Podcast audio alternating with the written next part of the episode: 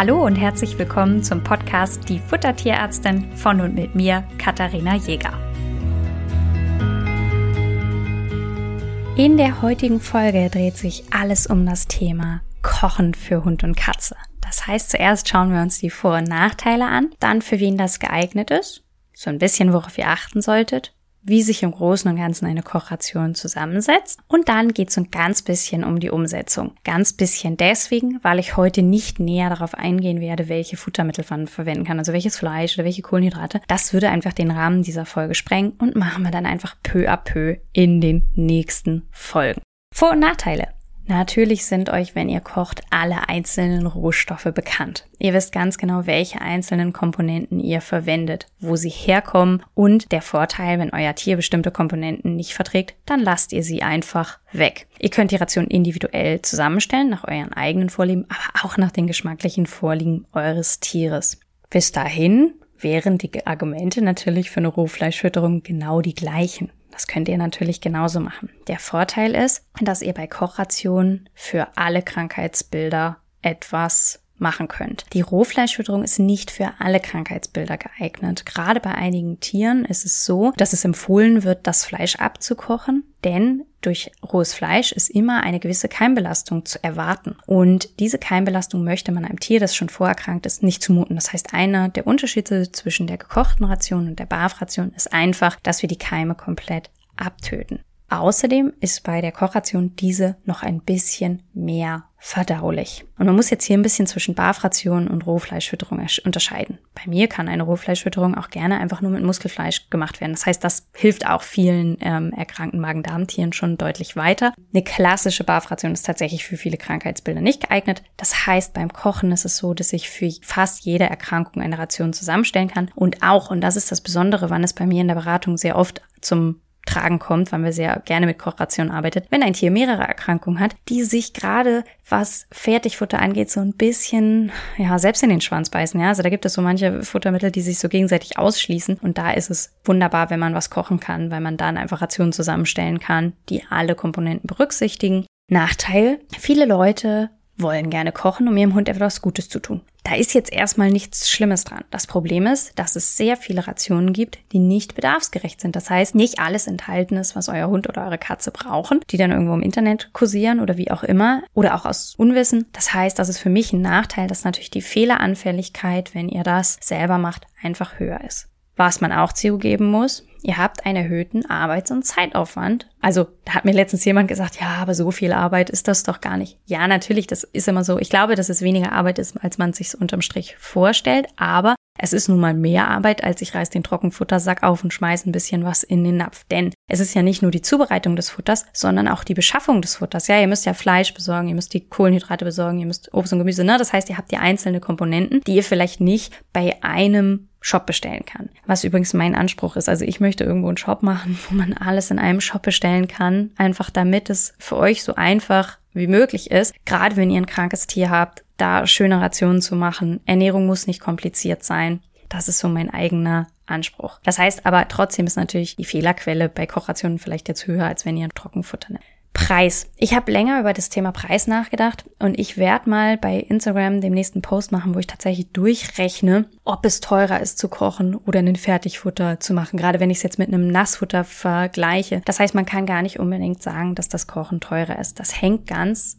klar von euren Einzelfuttermitteln ab. Ihr könnt nämlich zum Beispiel Haferflocken nehmen. Die sind natürlich nicht so teuer, sind aber trotzdem eine tolle, hochwertige Energiequelle bzw. Kohlenhydratquelle für euer Tier, sofern es vertragen wird. Das heißt, dann kann ich vielleicht mehr Geld für das Fleisch ausgeben, sagen, ja, jetzt weiß ich, wo es herkommt. Oder manche Leute haben auch um die Ecke einen Metzger, der sowieso Fleischabschnitte rausgibt. Und ähm, ne, also man kann nicht unbedingt sagen, dass das Kochen teurer ist. Das muss man immer in der Einzelration schauen.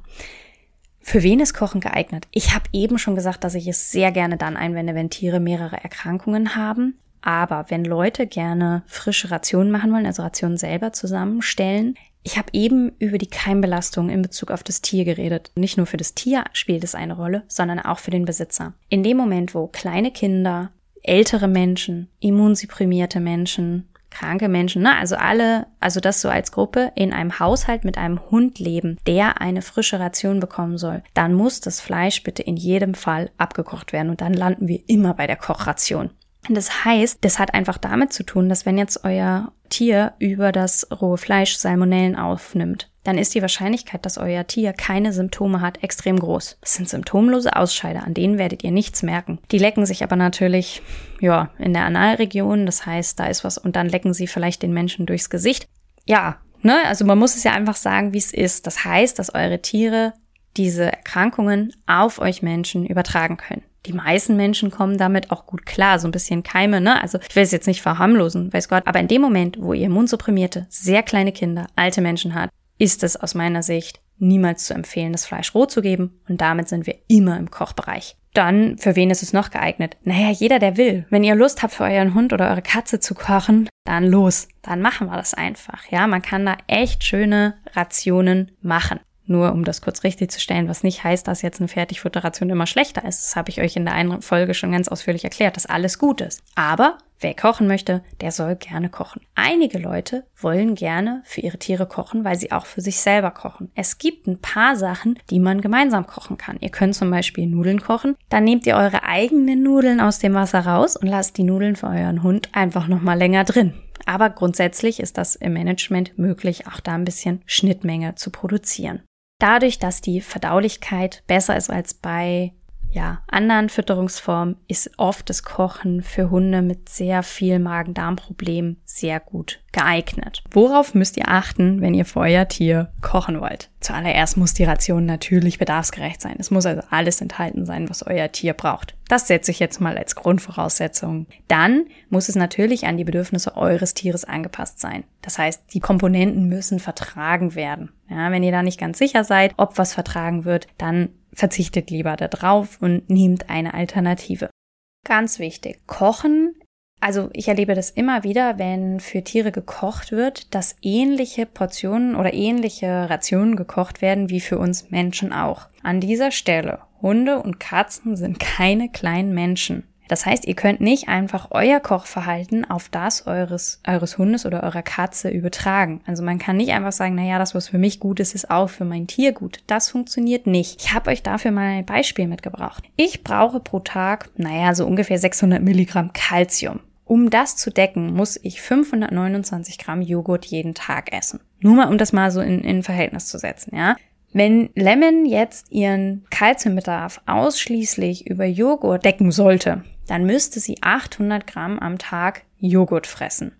Calcium-Phosphor-Verhältnis würde übrigens doch nicht, also trotzdem nicht passen. Ne? Also Lemon wiegt nicht mal ein Viertel von mir. Und trotzdem müsste sie sehr viel mehr Joghurt essen. Ne? Einfach nur mal so, um das ins Verhältnis zu setzen, dass ihr nicht einfach das, was ihr aus der humanen Ernährung kennt, einfach eins zu eins auf den Hund übertragen könnt oder auch auf die Katze. Aber dafür bin ich ja da, um das so ein bisschen zu, zu erklären und euch zu sagen, worauf ihr achten müsst. Wer also beim Kochen einfach hin und wieder was für sein Tier abzweigt, wo übrigens übrigens auch überhaupt nichts dagegen spricht, seinem Hund hin und wieder Essensreste zu geben. Ja, also bei mir gibt es ein paar Essensreste, die immer im Hundenapf landen. Ich bin zum Beispiel gerade im Urlaub und gestern habe ich mich gefragt, wo ich eigentlich mit meinem Pizzarand hin soll, weil mein Hund ausnahmsweise mal nicht dabei ist. Normalerweise ist das ganz klar gesetzt. Den Pizzarand esse ich nicht so gern. Naja, mein Hund freut sich wahnsinnig über sowas. Das heißt, es ist überhaupt nicht schlimm, kategorisch zu sagen, ich möchte Essensreste nicht im Napf, sondern es ist nicht ausreichend, wenn ich ausschließlich Essensreste esse. Übrigens, ganz oft wird ja euch empfohlen, wenn euer Hund Durchfall hat, Huhn, Hüttenkäse, Karotten und Reis zu füttern. Als Schonkost. Was auch super sinnvoll ist, wenn euer Hund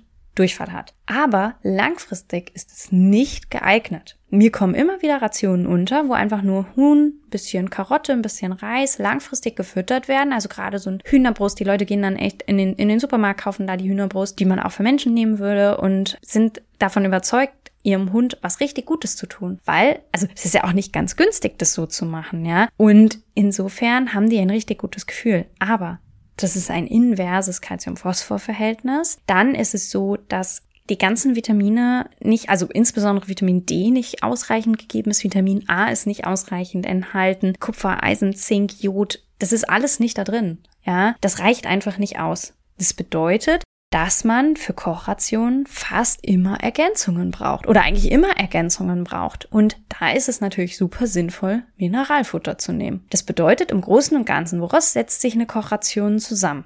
Ihr habt Fleisch und oder Milchprodukte. Innereien könnt ihr machen, ne? also zum Beispiel eine Zunge oder ähm, Herz oder so oder Hühnermagen gilt eigentlich als Innereien, ist aber auch viel Muskelfleisch, das heißt, die sind sehr hochverdaulich. Ähm, ihr könnt natürlich auch Nieren kochen oder, oder auch so ein bisschen Leber kochen. Was ihr nicht kochen solltet, also ihr könnt es schon machen, ist Pansen. Das stinkt bestialisch. Kann ich euch nicht empfehlen, das zu Hause auszuprobieren. Wer da mutig ist, viel Spaß. Das heißt, eine Kochration muss nicht immer automatisch Muskelfleisch sein. Wenn ich bestimmte Krankheitsbilder habe, dann muss es natürlich Muskelfleisch sein. Aber einige Innereien sind auch zum Kochen durchaus geeignet. Das heißt, wir haben Fleisch, Milchprodukte, Innereien Kohlenhydrate. Ja, das ist so eigentlich ein großer Unterschied zwischen den Barfrationen und dem Kochrationen, dass ich bei Kochrationen eben einen sehr viel höheren Kohlenhydratanteil habe. Dann Obst und Gemüse. Übrigens, nur weil das Ganze Kochration heißt, heißt es nicht, dass ihr das Obst und Gemüse komplett kochen müsst. Auch davon darf ein Teil natürlich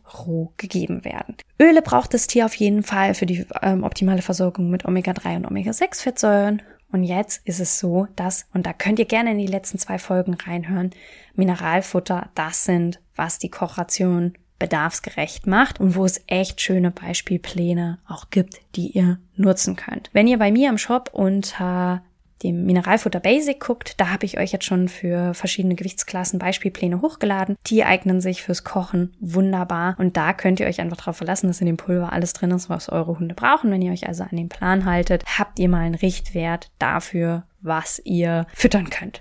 Und zu guter Letzt, Snacks dürfen natürlich auch nicht fehlen. Es ist ja völlig egal, was ihr füttert. Da braucht es natürlich oder dürft ihr natürlich immer ein bisschen euch auch austoben. Kommen wir zum Thema Umsetzung. Und das ist der Teil, in dem ich euch Mut machen möchte. Ich habe vorhin gesagt, nicht jeder möchte kochen, aber wenn ihr darüber nachdenkt, ob das Thema Kochen für euch das Richtige ist, schließlich habt ihr ja diese Folge auch angehört und ich erlebe das immer wieder, dass Leute sagen, ach, ich würde gerne kochen, aber ich bin mir unsicher, ich habe Angst, Fehler zu machen, was ich verstehen kann, habe ich ja vorhin auch unter Nachteile aufgeführt, dass man durchaus auch Fehler machen kann und einige sagen, ah, ich habe Respekt vor dem Arbeitsaufwand, der dann auf mich zukommt. Und das kann ich verstehen, aber ich möchte euch hier motivieren, das einfach mal auszuprobieren. Gerade wenn ihr schon darüber nachdenkt, zu sagen, oh, ich war, ich, ich würde gerne kochen. Na, das heißt ja schon, dass ihr mit der aktuellen Situation nicht ganz glücklich werdet und dann kann ich euch nur den kleinen letzten Schubser geben und sagen, probiert es aus. Im Notfall, wenn das nicht klappt, na dann geht ihr wieder zurück zu dem, was ihr habt. Oder ihr fragt mich nach oder sagt, ah, ich bin unsicher. Natürlich gibt es auch die Fälle, die denken, Kochen sei besser und wollen das deswegen machen. Wenn ihr ein Fertigfutter habt, was euer Tier verträgt, was alles enthält, was ihr braucht,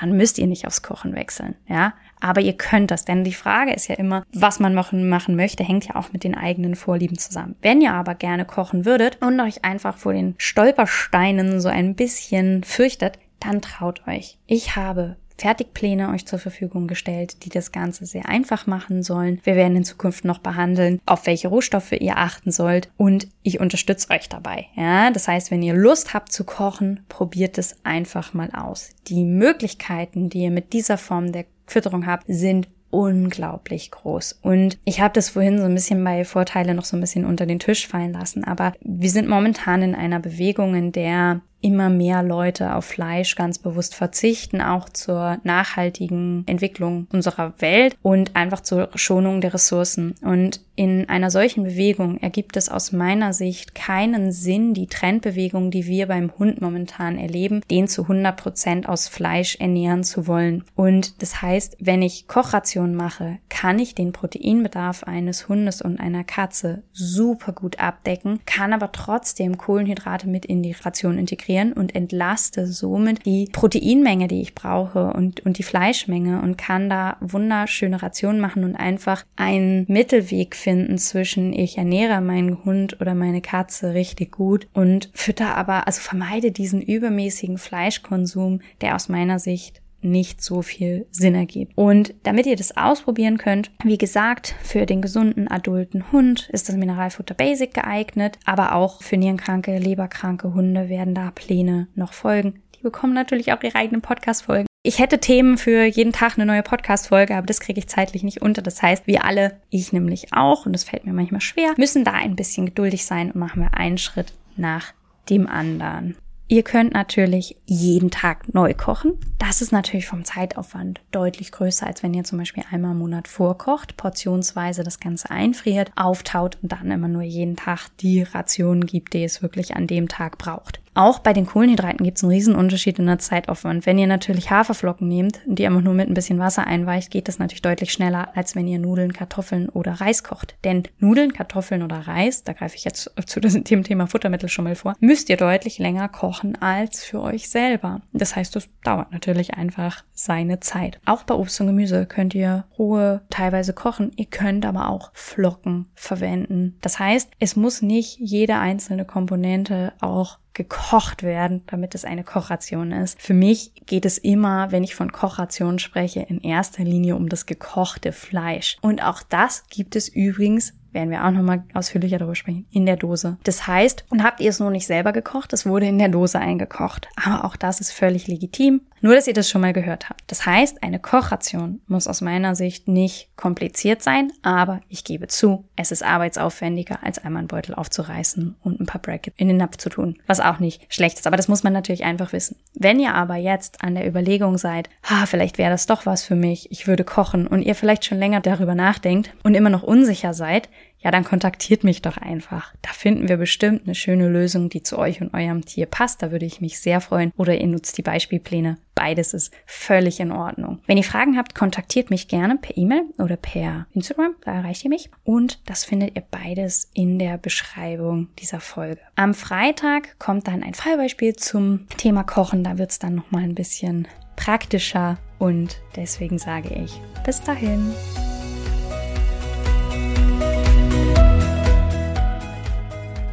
Ihr wünscht euch noch mehr Fakten zum Thema Ernährung für Hund und Katze? Schaut doch gerne bei Instagram bei uns vorbei, die Futtertierärztin.